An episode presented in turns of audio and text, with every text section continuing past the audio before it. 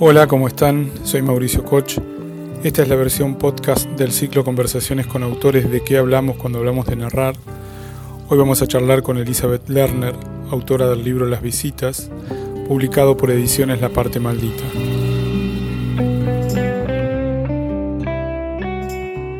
Bueno, Elizabeth es, es docente, es escritora, ha abordado todos los géneros, este, creo que excepto el teatro, pero bueno, ha publicado poesía, ha publicado libros para chicos, bueno, mucha, mucha narrativa, novela, una novela breve, fue premiada y publicó una editorial de Córdoba que se llama El color de las rocas, y su libro Las visitas, un libro muy interesante, con muy buenos cuentos, fue el que abrió la colección Variaciones, bueno, con la que hemos venido charlando con los autores de esa colección en particular. El libro de ella, Las visitas, salió en 2013 y fue el que, el que fundó, el, el que inició esta serie. Hola. Hola. Inconvenientes técnicos. Ahora sí. Me hace Aparecía- acordar. Apareció tu nombre, Sí, tu nombre pero no la posibilidad de invitarte. Así que estaba ahí, no sabía qué hacer. Lo llamé a Ale. me, me llamó Ale también. Me, me pasa a diario con las clases de la facultad, el que no se une, el que se une, profe no pu- Así que yo ya estoy en, en estado Zoom. ¿Cómo estás, Mauri? Bien, ¿vos? Bueno, Bien. ¿cómo estás vos? A esta Bien, altura bien, bien. ¿Cómo, cómo? escuchás- que si escuchás un reggaetón de fondo es mi vecino que pone el auto en la vereda y, y le musicaliza el barrio. Si escuchás un ladrido es mi perro que entró alguien a casa, así que estamos así, no, no, no quedó, no queda otra. Bueno, mirá, eh, este, estuvimos, estuve charlando con, con los autores de la, de la colección todos los domingos, nos vemos un rato. El, el ciclo, bueno, la idea es un poco vernos y este, tratar de charlar de lo que nos gusta y bueno, y compartirlo con la gente. Pero un poco preguntarnos esto, surgió el nombre de, qué hablamos cuando hablamos de narrar, para que, bueno, un poco surfear ahí la idea de justamente plantear la pregunta de qué se trata narrar, cuál es, cuál es el misterio, si es un oficio, si no es un oficio, si se puede aprender, cuánto se puede aprender, qué cosas se pueden aprender, cuáles no, ese tipo de cosas, bueno, fueron surgiendo. Y Sí. no, me inter- me interesaba más que nada como vos, este, bueno, publicaste este libro en 2013 y después, bueno, publicaste poesía, publicaste libros para chicos, eh, si, seguiste, si seguiste escribiendo cuentos y, bueno, ¿cuál es tu relación con este género en particular? Si te importa más o menos que otros. Sí, eh, mi, mi relación con el género cuento es como una, como una historia de amor, qué sé yo, una fascinación. Por un lado, cuando yo doy talleres hablando del tema de si se puede enseñar a escribir, suelo dar talleres de escritura en donde el género que trabajamos es cuento, porque para mí la arquitectura del cuento es como, tiene que ver con el engranaje, cada palabra es una apuesta, el inicio de, de cada cuento, el primer párrafo es como central para el desarrollo de todo lo demás, y, y yo lo veo como una gema, pequeña gema a tallar. No digo nada en contra de la novela, este, leo montones de novelas, pero a la hora de escribir y de relacionarme con este, la enseñanza de la escritura, elijo el cuento. Además porque tengo, como te- tengo una santa trinidad, te voy a confesar, de cuentistas. No sé si querés que, si la puedo decir. Sí, sí, sí. Eh, ay, no, bueno, como Mauricio. No, sí, obviamente. Sí, sí, ¿te parece bien? Dale. Y no, vos sabés que dije Santa Trinidad y se me ocurrieron dos más. Pero bueno, a ver, la Santa Trinidad sería Catherine Mansfield, para empezar, esta escritora neozelandesa que este, de principios del siglo XX, em, que bueno, después te- tuvo una historia eh, muy, muy particular, viajó a Inglaterra, este, bueno, y terminó muriendo en Francia a los 34 años, esas historias.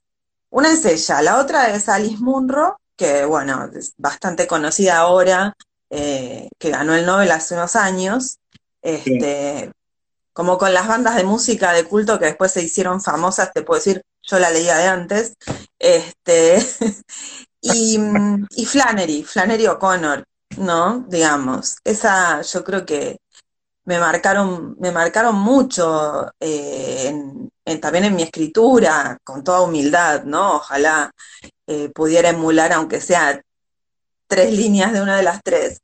Y después, eh, digamos, alrededor, ¿no? Silvina, Silvina Ocampo y Clarice Lispector, ¿no? Y hay cuentos muy particulares de cada una de ellas que me acompañan siempre a la hora de pensar de qué hablamos cuando hablamos de narrar, básicamente, ¿no? Así bueno, que... nombraste, dos que son, bueno, yo las pienso como muy opuestas, ¿no? Eh, a la hora de, pensar la estructura de un cuento y demás, que son este, Catherine Manfield y Clarice Lispector. Mm. Por ejemplo, a la, hora de, trabajarlo en los talleres, eh, ¿cómo, ¿cómo, pensás, por ejemplo, la estructura de un cuento de Clarice Lispector, de un cuento de vayamos de algún extremo. Bueno, es, interesante. Por ejemplo, hace poco trabajamos en un, en un taller online el cuento Amor, que es, es, la historia de Ana, si no me equivoco, y un recorrido ¿no? por la ciudad en colectivo. Eh, Ana es una ama de casa, sí, que no tiene otra ocupación más, que esa, está así con las bolsas de las compras, ¿no? En ese colectivo, haciendo un trayecto desde el mercado a su casa. En un momento, em, en una de las paradas del colectivo, ve algo que la eh, perturba, ¿no? Que, que la quita de esa cotidianeidad, que es un ciego mascando un chicle. Y a partir de eso, eh, la autora empieza a sentir toda la incomodidad justamente de, su vida como esposa, de por ahí esa convencionalidad. Se baja en un jardín, como una suerte de jardín botánico, este, y, comienza a ver como hasta los detalles más pequeños, como ese cuento de, Carver, viste que se llama Veo hasta las cosas más pequeñas, eh, enormes, hiperbólicas, entre amenazantes y eróticas. Bueno, em, y todo esto es a través de una suerte de discurso indirecto libre, ¿no? Esta focalización en el personaje eh, desde una tercera persona gramatical, pero que reproduce ese fluir de, conciencia, ¿no? Y la estructura del cuento del inspector, aparte, eh, yo creo que de, muchos cuentos, pero de este en particular, yo creo que hay que mirarla en cada, en cada frase, Mauri, en cada, porque es, eh, en cada frase hay, hay, una contradicción, en cada frase hay un oxímoron, en cada frase este, hay una cachetada, ¿no? Es como si te llevara a lo más alto de eh, algo bello y tranquilo y de pronto a lo más abyecto de la vida en una frase. ¿no? Eh, eh, esa es Clarice. Y Catherine, Catherine va por otros terrenos. uno, hace el, error, bueno, está en el abordaje a la hora de leerlo, ¿no? Porque si es tan distinta la estructura que propone, tan, tan fuera de tan fuera de la forma clásica del cuento, de la clásica conocida, del, decálogo que nos impusieron un poco. Eh, entonces, obviamente, la lectura también, el abordaje debería ser otro. Está bueno esto que decís. ¿eh? Claro, porque si estoy buscando la tensión clásica o bueno, la sorpresa al final o el final cerrado o abierto, eh, no estoy entendiendo o no estoy leyendo bien a Clarice o no estoy bien Exactamente.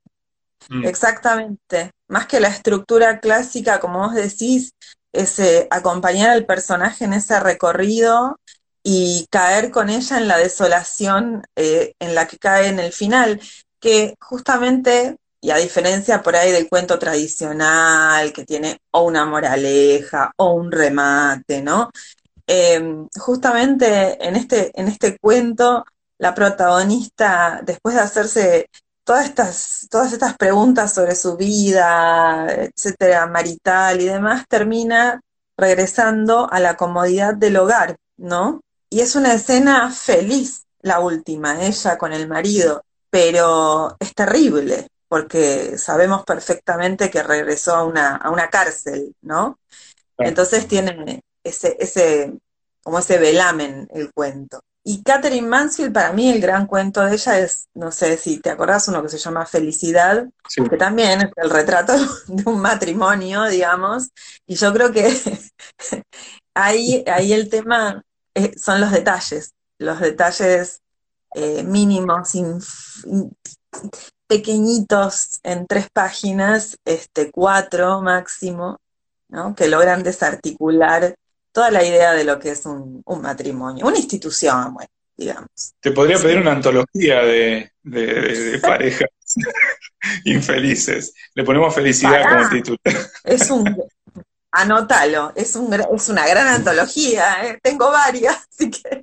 Dale, dale, te dejé pensando. Pero bueno, ojo, capaz al ser escritoras mujeres, ¿no? De, digamos, de principios del siglo XX y un poquito más, en una de esas hay algo, algún cruce con el abordaje de lo cotidiano, ¿no? De la pareja, que hoy en día el hecho de ser una escritora mujer no, no cambiaría mucho eso, pero quién sabe en ese momento, ¿no? Es por ahí había que contar, había que narrar, porque vos antes dijiste algo sobre la escritura, el oficio. Yo creo que primero que nada necesitamos tener algo que querer contar realmente. Si no está ese impulso, esa necesidad, no sé, me parece que hace agua el relato, ¿no? Se notan los hilos, digamos, me parece. Con, e, con, esto que decir, me acuerdo algo que dijo eh, Roberto Bolaño, que, de una vez que fue jurado en un concurso, y la conclusión que sacó fue que eh, de, todos los textos que llegaban, había mucha gente que conocía el oficio, que se notaba que se había formado y que sabía, conocía las herramientas, pero que tenía muy poco para decir. Y que, que por el contrario había otros que, bueno, que no tenían las herramientas que se notaban un poco más salvajes a la hora de narrar, y esos eran los textos que él este, más le gustaba, le interesaban, y que eso le costó muchas discusiones con los otros miembros del jurado, justamente, porque él se quería imponer eso, o sea, pero esta persona justamente tiene una, tiene algo para decir, o sea, algo lo impulsó a querer contar esto, aunque no tenga los medios. Eh, y yo también, yo creo que, ese es el camino. O sea, que primero tiene que haber un impulso, una necesidad, y esto de, llenar páginas con, aunque no sepamos bien qué estamos haciendo, ni bueno, ni conjuguemos bien los verbos o que seamos barrocos o lo, que sea, lo que salga, pero un impulso. Eh, me parece que sí, y creo que ese, ese impulso o esa necesidad de alguna manera también te llevan a buscar los recursos, pero entonces los recursos son más convincentes, eh, parten de una convicción de alguna manera. Si el recurso está primero y es una cuestión de, no sé, pulirlo, emularlo, enrostrárselo a otro, a mí me parece que, cae un poco, ¿no? Pero bueno, es una discusión que da para mucho, sobre todo que mencionaste una palabra clave para este mundo eh, de, la literatura y la escritura, que es concursos, ¿no? este, otro, otro, otro, otra transmisión de la parte maldita podría ser de qué hablamos cuando hablamos de ganar concursos, ¿no? Pero bueno, es otra cosa. Es otra cosa. Bueno, vamos a, tus cuentos. Em, en estos 6, 7 años después de las visitas, ¿este fue tu, este, tu único libro de cuentos o hay otro previo? Este no, es el único. No, Pero, seguiste escribiendo cuentos. No, tengo uno anterior, ah, en realidad. Tengo uno, el primer libro de cuentos eh, que no lo tengo en mis manos, no lo tengo en físico, algo que suele ocurrirnos a quienes escribimos. Se llama Escenas de un verano inquietante y es del 2000, del 2007. Este libro ganó una convocatoria editorial de una editorial pequeña en ese momento eh, y fue publicado.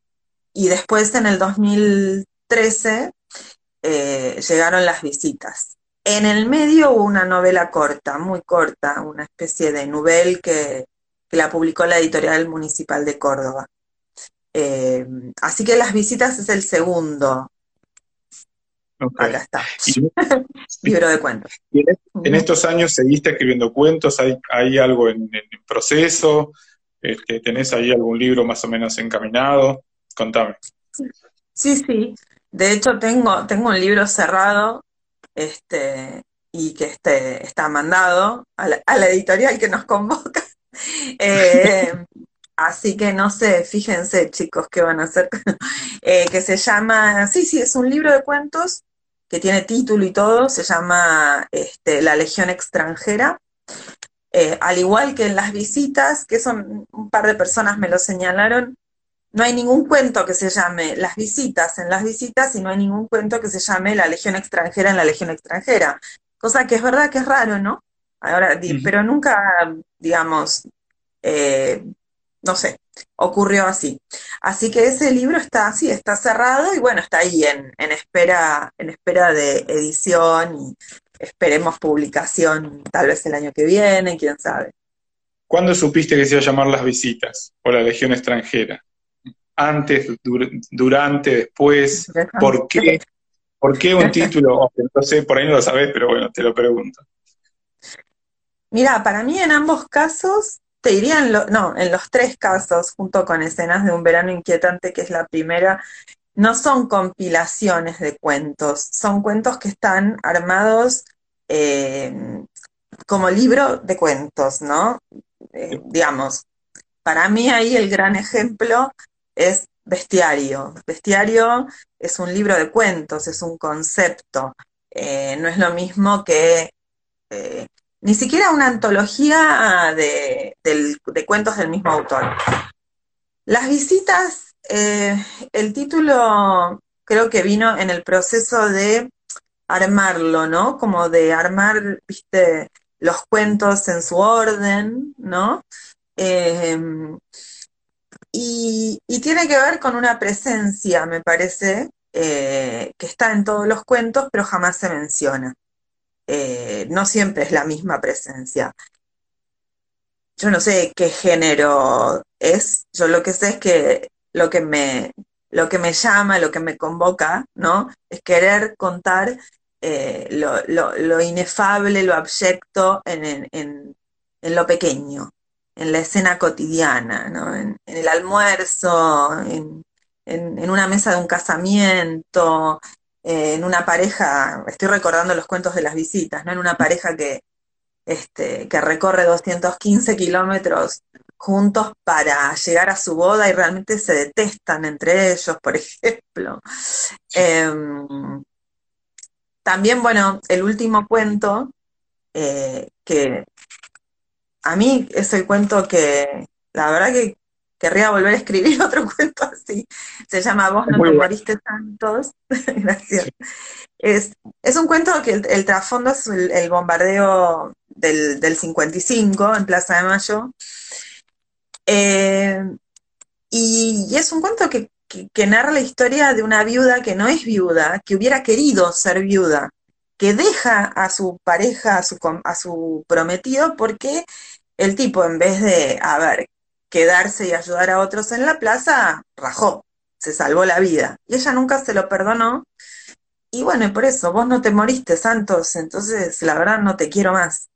Este, ese tipo de cuestiones, ¿no? Como que eh, una, como, una inquietud profunda, un siniestro interesante, eh, que si uno no lo mira así, eh, no, no lo ve, ¿no? Como la novela de Guillermo, Guillermo Martínez, que me gusta tanto, Crímenes Imperceptibles. Esa idea me gusta, de los crímenes imperceptibles. Y en la te iba a preguntar por ese cuento en particular, te iba, a preguntar por dos o tres, pero ese es uno de los que más me gusta. Y justamente cómo entra, es un buen ejemplo para, bueno, para hablar de cómo entra la, política o la historia política argentina en un cuento, o sea, de una forma absolutamente tangencial. Uno eh, siente la, la violencia está, pero de una forma como muy oblicua, o sea, a través de, una historia, de un personaje muy raro, esta Clara, este, que, de hecho va, al cementerio a llevarle flores a la, a, los 300 muertos y, dejó a, su pareja justamente porque no se murió. Es este, muy, muy interesante. ¿Cómo, ¿Cómo se te ocurrió? ¿Cómo fue que surgió? ¿Cómo fueron las primeras versiones de ese, de ese cuento? Si mm. recordás. Sí, sí, recuerdo porque en general todo lo que escribo tiene una raíz familiar. En general tiene que ver con anécdotas de mi familia, fotos que encuentro, ¿no? A ver, eh, ahí se abre la cuestión de lo autobiográfico. Simplemente es lo autobiográfico es material para la escritura. En, otros casos lo he usado como más frontalmente, pero en las visitas no.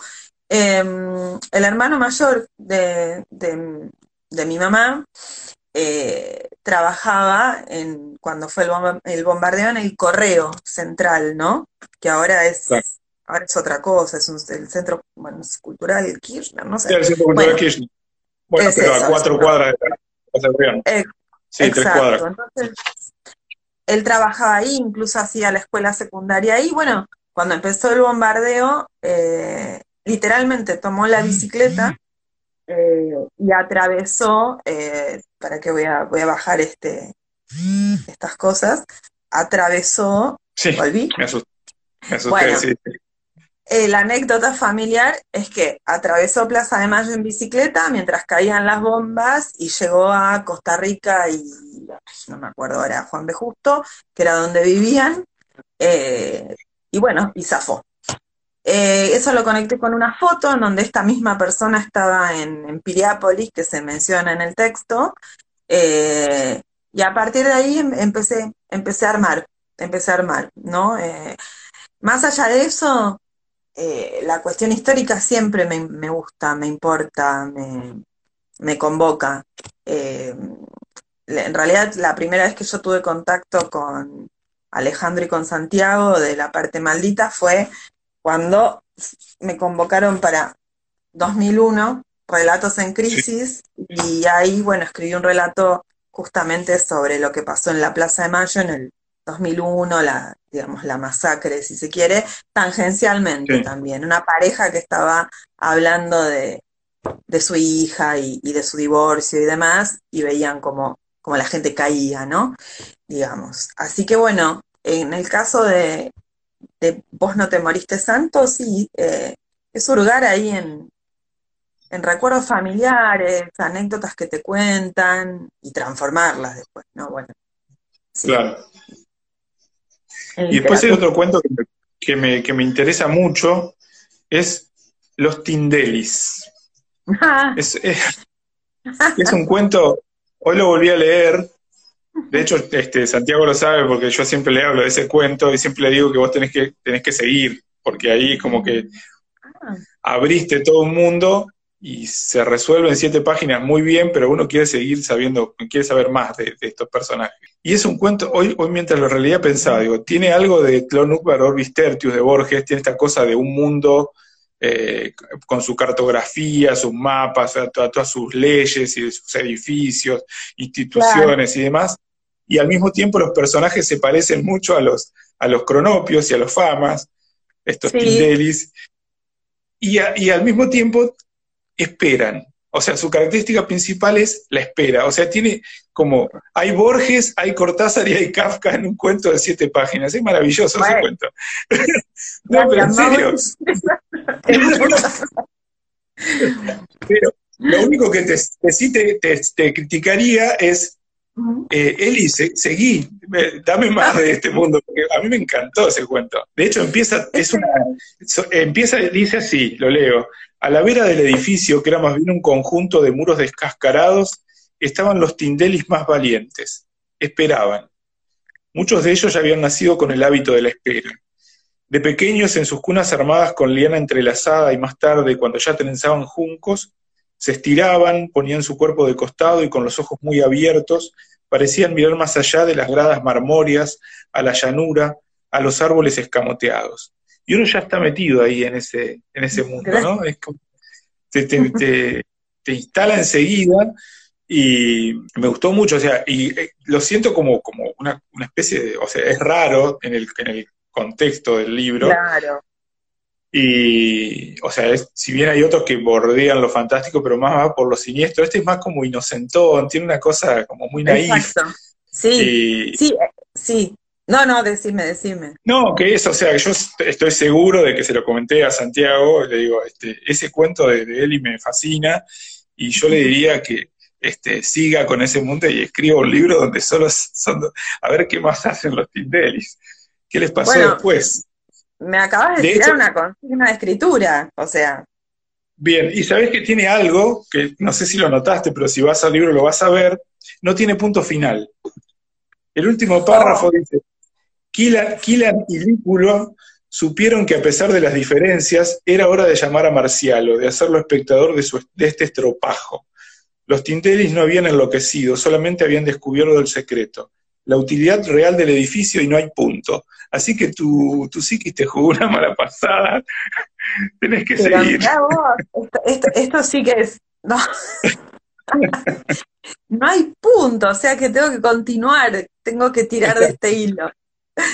Bueno, ese cuento, Los Tindelis, es distinto a todos. Para mí es más cercano a lo, a lo maravilloso que, ¿no? Digamos, al, sí, al cuento maravilloso en el sentido de que no, digamos, no hay oscilación del lector entre a ver qué resolución tiene, qué resolución, es una resolución fantástica o realista, no, no es un cuento extraño tampoco, es otro mundo, como vos decís, es otro mundo creado y que se podría seguir indefinidamente y te digo que en este momento mientras este, te hablo ya me están dando ganas de seguirlo, por ejemplo.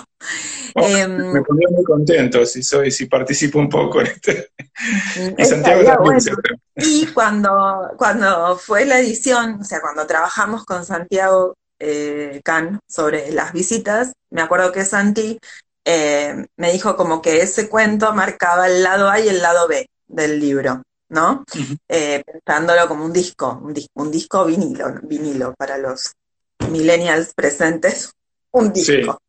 Eh, porque justamente era, un corte que no, sí, que no se relacionaba ni con lo anterior ni con lo que seguía. Eh, se puede sacar y no pasa nada en un punto porque no rompe la continuidad de los textos eh, y como vos bien dijiste, también se podría ¿no? tirar de ese hilo eh, y pensar en otros cuentos o, un relato más largo. Es distinto, sí, es bien distinto, es cierto. Los nombres de los personajes, bueno, todo ese mundo. Me hizo pensar mucho en la historia de Cronopios y de Fama, o sea, me llevó un poco ahí a ese... De hecho, me los imaginaba cómo son físicamente, este, este edificio en el que viven, que además es un edificio con mayúscula, eh, descascarado, como todo, toda una, me, dio la impresión de que tenías como toda una ciudad en la cabeza, una estructura, y con, sus, sus propias leyes. Y, y, dije, wow, quiero, quiero saber más de estos, estos personajes. Bueno, por, ahí, sepas más, por ahí sepas más, pero es cierto, es otro, es otro enfoque, ¿no? Directamente otras leyes, otro mundo. La poesía, ¿cómo, cómo o sea, te sentís eh, más o menos cerca? ¿Lees? Este, ¿cómo, ¿Cómo frecuentas la, la, ¿Cuál es tu relación con la poesía? Porque has escrito poesía también pero no sé si es la misma que tenés con la narrativa, este, no. ¿no? ¿Cómo es esa relación? Bueno, poesía también por, por la parte maldita salió Cuaderno de Aña y es el, es el único libro de poesía que tengo y a la poesía la frecuento salteadamente, ¿no? Como este, como quien lee un, salmo cada día, yo estoy lejísimos de la religión, ¿no? Pero soy atea, agnóstica, hereje, todo junto. Pero me imagino, ¿no? Como esa cuestión de, de marcar un, un, este, un, versículo, algo así, y leerlo en un momento determinado.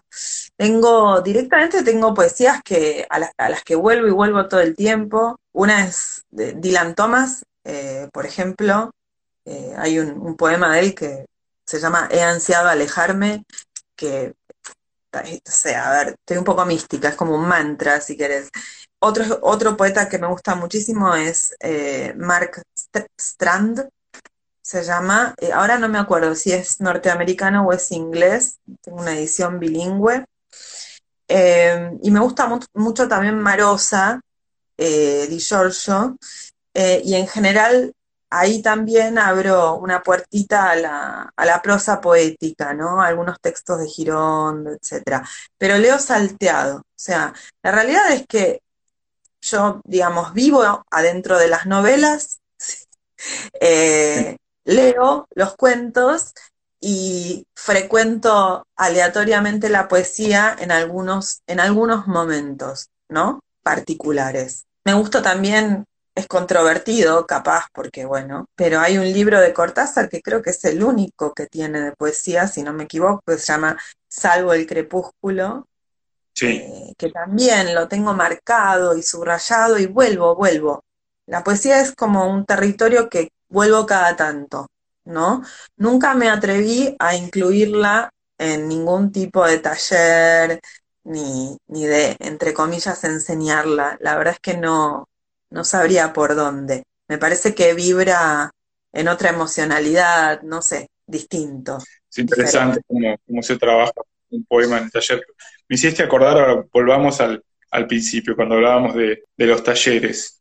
¿Qué se puede enseñar en un taller y qué no? ¿Qué queda por fuera? Mm. o, todo se puede enseñar? Esta vieja discusión de si se puede enseñar. Creo que ya este, quedó que, obsoleta la idea de, bueno, no se puede enseñar a escribir, como decían, bueno, sé, ciertos escritores en los 60, 70, pero este, quizás hay algo que se escapa, que vos decís, bueno, no, esto no, no sé cómo transmitirlo, cómo, ¿qué pensás? Mira, yo en general eh, hace ya unos 15 años creo que doy talleres de escritura y lectura en diferentes ámbitos. Y siempre mi, digamos, mi piedra de toque, el trampolín, es Grafein, el grupo Grafein, este, con Gloria Pampillo a la cabeza, este grupo que en los años de la dictadura del, del 76 se, digamos, como que se corta del circuito de la Facultad de Filosofía y Letras de la UBA, eh, donde, dicho sea de paso, enseñar a escribir es eh, como un enunciado sacrílego. Decir eso en Puan, te tiran tomates, piedras, los panes rellenos, todo juntos. Em, bueno, Grafein lo que propone primero es, eh, a ver, en, en plena necesidad de búsqueda de, de la expresión libre en un momento eh, eh, terrible y opresivo y oscuro de la historia argentina, es la expresión, ¿no? Entonces empecemos por ahí y volvemos a la necesidad. Entonces yo no sé si eso se puede enseñar, pero eso se puede, em, digamos, se puede generar el espacio en taller para que esas necesidades aparezcan y se plasmen en la página. ¿No? Y para eso hay que soltar la mano, digo yo. ¿Y por qué Grafein? Porque Grafein, eh, eh, con su escriturón, su lecturón, eh, sus este, antologías de consignas, justamente, genera, digamos, la posibilidad de que el que tiene esas ganas de escribir o esa necesidad lo haga desde lo lúdico de pronto, ¿no? no se lo tome tan en serio. Es decir, eh, no esta cuestión de decir, uy, taller de escritura, pero Borges, pero Joyce, pero Faulkner, pero nada, digamos, pero vos, la hoja. En ese sentido, este, yo creo que se puede, no sé si enseñar, pero como arengar, ¿no? Mm. A eh, soltar la mano y escribir. Ese es un, eso es un, una digamos, una primera mano, si se quiere, de pintura. Después yo en los talleres eh, he trabajado el, el, bueno, vos lo sabés mejor que nadie, ¿no? La corrección, el pulido, la idea de qué pasa si esto fuera a publicarse. De hecho, durante muchos años en, en, las, en, en la redacción de, este, de La parte maldita y Maten al mensajero, sostuvimos, y espero que después de la pandemia continúe, una escuela de, de taller, una escuelita de talleres de lectura y escritura, vos dabas taller, yo daba taller. Y la idea era que el, el producto final fuera un libro. Entonces, a lo que voy es, la escritura es posible y eso es lo que está bueno transmitir. Y es posible más allá de los dios, de las tensiones en el campo literario. Em, yo me acuerdo que una vez me enojé con un grupo eh, no suelo así enojarme demasiado. Siento que Santiago se está riendo cuando digo esto, pero bueno, no suelo enojarme demasiado.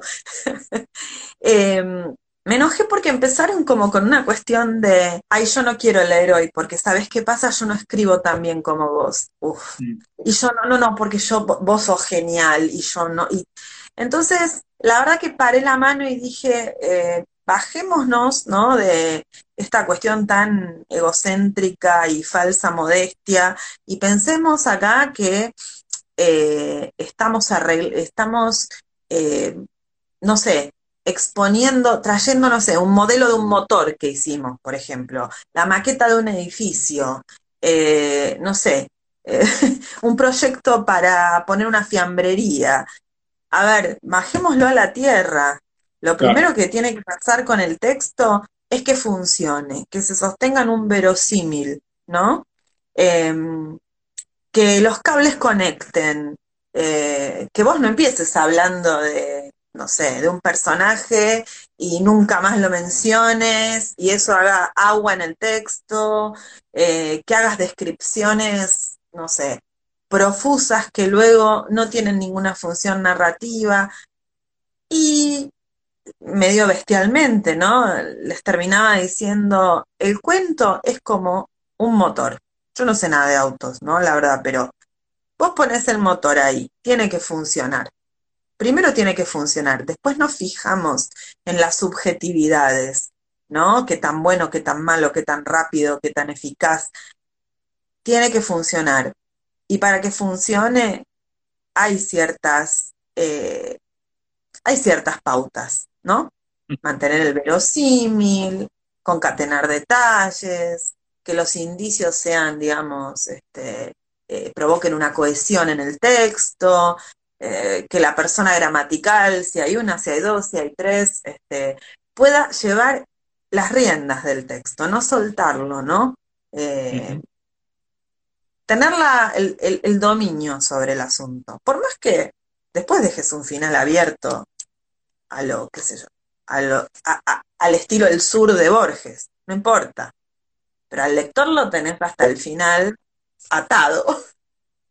Un poco bestial, insisto, por ahí. Pero esa es mi visión, ¿no? a mí me pasa también en los, talleres que a veces eh, y, es, y es difícil, este, no tanto trabajar con los textos, sino convencer a la gente de que, de que se suelte y que este, disfrute del, del, recorrido, digamos, de narrar. Y esto de llevarlo a tierra, que decías vos, también de pensar que narrar o contar es algo inherente a nuestra condición. O sea, está bien, ok, vas, vas, a dejar de escribir, perfecto, porque te sentís frustrado en el taller, igual vas a seguir contando, porque contar es parte de la condición humana. Entonces, por algo estás acá, este, porque te simplemente gustar. Es como, hay, en esos casos me parece que está bueno volver a lo, a lo básico que es preguntarte por qué estás acá. Bueno, debe ser porque te gusta contar. O, o, disfrutás incluso de la, de la música de las palabras, de los sonidos de las palabras, más allá del manejo que puedas tener del lenguaje y demás. Es como los, los trato de que vuelvan ahí y recuperar esa, esa especie de magia, ¿no? De, de placer por contar. Exacto, eh, sí, al estilo del narrador, ¿no? De Benjamin, el que viene de lejos, el forastero que viene de lejos y cuenta su historia ahí en el fogón. Eh, sí, yo creo que eso... el peor principio es pensar en Borges y, sentarse a escribir, o sea, es lógico, o sea, no, o, en el que sea, que, que sea para vos el, máximo. no se puede escribir con nombres en la cabeza. Hay que escribir con... Eh, como, decía Harold Bloom en La angustia de las influencias, no sé si te acordás, ¿no? Hay que matarlos, hay que matar a los padres, este, bueno, influido por el psicoanálisis él, y, darle para adelante, ¿no?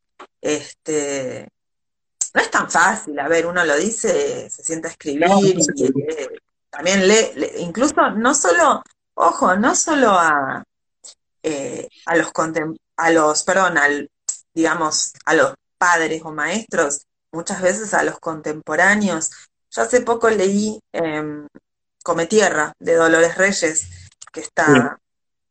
y la verdad que de, una pieza. Desde mi generación, es una, piba de cuarenta y pico de años, eh, y me sorprendió, me, dio ganas de escribir, me, eh, también pensé en un momento, me encantaría poder hacerlo de esta forma y no sé si, si, si podría, pero que eso siempre funcione como, como, una, como un incentivo, ¿no? Como una suerte de consigna, si querés, ¿no? Eh, no como una eh, fuerza obturadora de la escritura, ¿no? Sí, y aparte está, ah. hay algo más que es el publicar, pero bueno, eso es otro tema. Hace poco leí un libro de Tamara Kamensain que se llama Libros Chiquitos, y en una parte habla justamente que ella hace una diferencia entre los libros que me gustan o no me gustan y entre los libros que me impulsan o me inspiran a escribir o no. Habla de ciertos, ciertos autores o ciertos títulos que a ella le, o sea, reconoce que los admiran, los admira, pero de alguna manera la bloquean o no la impulsan a querer hacer lo mismo. Y otros que quizás le reconoce fallas o, que no estén reconocidos como... Y, sin embargo a ella le producen esto, ganas de escribir. Eso, está buenísimo. Está muy bueno. a veces también tomo eso. Digo, hay libros que me impactan en la lectura y ahí los cierro. Y hay otros eh, que me, provocan eh, el deseo de seguir escribiendo, tal vez por, eh, porque no solo hay una admiración por, este, por la historia y demás, sino que le, le, ves el shade a esa técnica que te fascinó y, y, querés, querés pasar por esos mismos caminos. Para mí, uno de esos autores, eh, así de esos que te dan ganas de escribir, que es Andrés Rivera, es, para mí es como, eh, tanto en sus cuentos como en sus novelas, eh, produce como, sí, no sé, a mí me produce esa sensación de, querer tomar la compu, un anotador, algo y decir, vamos a escribir. Y otros no, si leo a William Faulkner, no sé, este, Luz de Agosto, realmente admiro su técnica, me da un poco de dolor de cabeza porque literal es complejo, pero no iría por esos caminos, no me inspira a la escritura, me inspira al, wow, a la admiración como lectora, y ahí paro, ¿no? Pero sí está bueno eso que dice Tamara Kamenzain. Coincido. Un lindo eh, cierre de la charla, como para dejarlos pensando, para quedarnos pensando y que, porque, bueno, charlamos unos cuarenta y tantos minutos ya pasaron, pero qué rápido. Este, no sé, creo que el, vivo de Instagram a la hora se corta, eh, creo. Ah, bueno, está bien. Pero, pero sí, obvio que pasa esto, que uno se, entusiasma y bueno, nos quedamos dos horas. Sí, súper. Eh, bueno, Eli, este, un placer, la verdad que la, pasé muy bien y aprendí mucho. Este, voy, a, dar una vuelta a los talleres. bueno, contá los talleres. ¿Estás ahora trabajando? ¿Estás, estás dando talleres? Eh... Sí, ahora estoy dando, estoy dando dos talleres en, esta modalidad así online. Y, y, bueno, y esperando un poco, como todo el mundo, hablando de los Tindelis y de esperar que esto pase un poco para, para poder, poder volver a nuestro, a nuestro redil en la calle Uruguay, que, que es la redacción de, de Maten y la parte maldita, para poder volver a dar talleres ahí, eh, la escuelita nuestra, que siempre decimos, bueno, que vos sos partícipe y otros también. Sí, estoy dando un, par de talleres online, sí, sí, sí, sí. Eh, que dicho sea de paso, en este contexto, eh, para mucha gente es una zona como de, de felicidad, mira, si querés. Sí, que, esa palabra también hay que recuperarla y tenerla en cuenta. Porque eh, ante la imposibilidad de tantas cosas, eh, bueno, estos momentos se parecen bastante a la felicidad. Sí, sí. ¿Sabes que sí? ¿Sabes que sí? sí. Estoy completamente de acuerdo. Así que bueno, y yo te agradezco eh, también, Mauri, porque además este, ya me, me, metiste esta idea en la cabeza, sembraste el, tema de los Tindelis y, y lo voy a lo, voy a tener en cuenta de verdad. Este, a veces a uno le tienen que recordar, ¿no? Claro. Esas cosas. Bueno, Eli, te mando un abrazo grande. Un abrazo. Chau, chau. Abrazo. Chau. Podés encontrar más conversaciones del ciclo de qué hablamos cuando hablamos de narrar en las redes sociales y en la web de la parte maldita.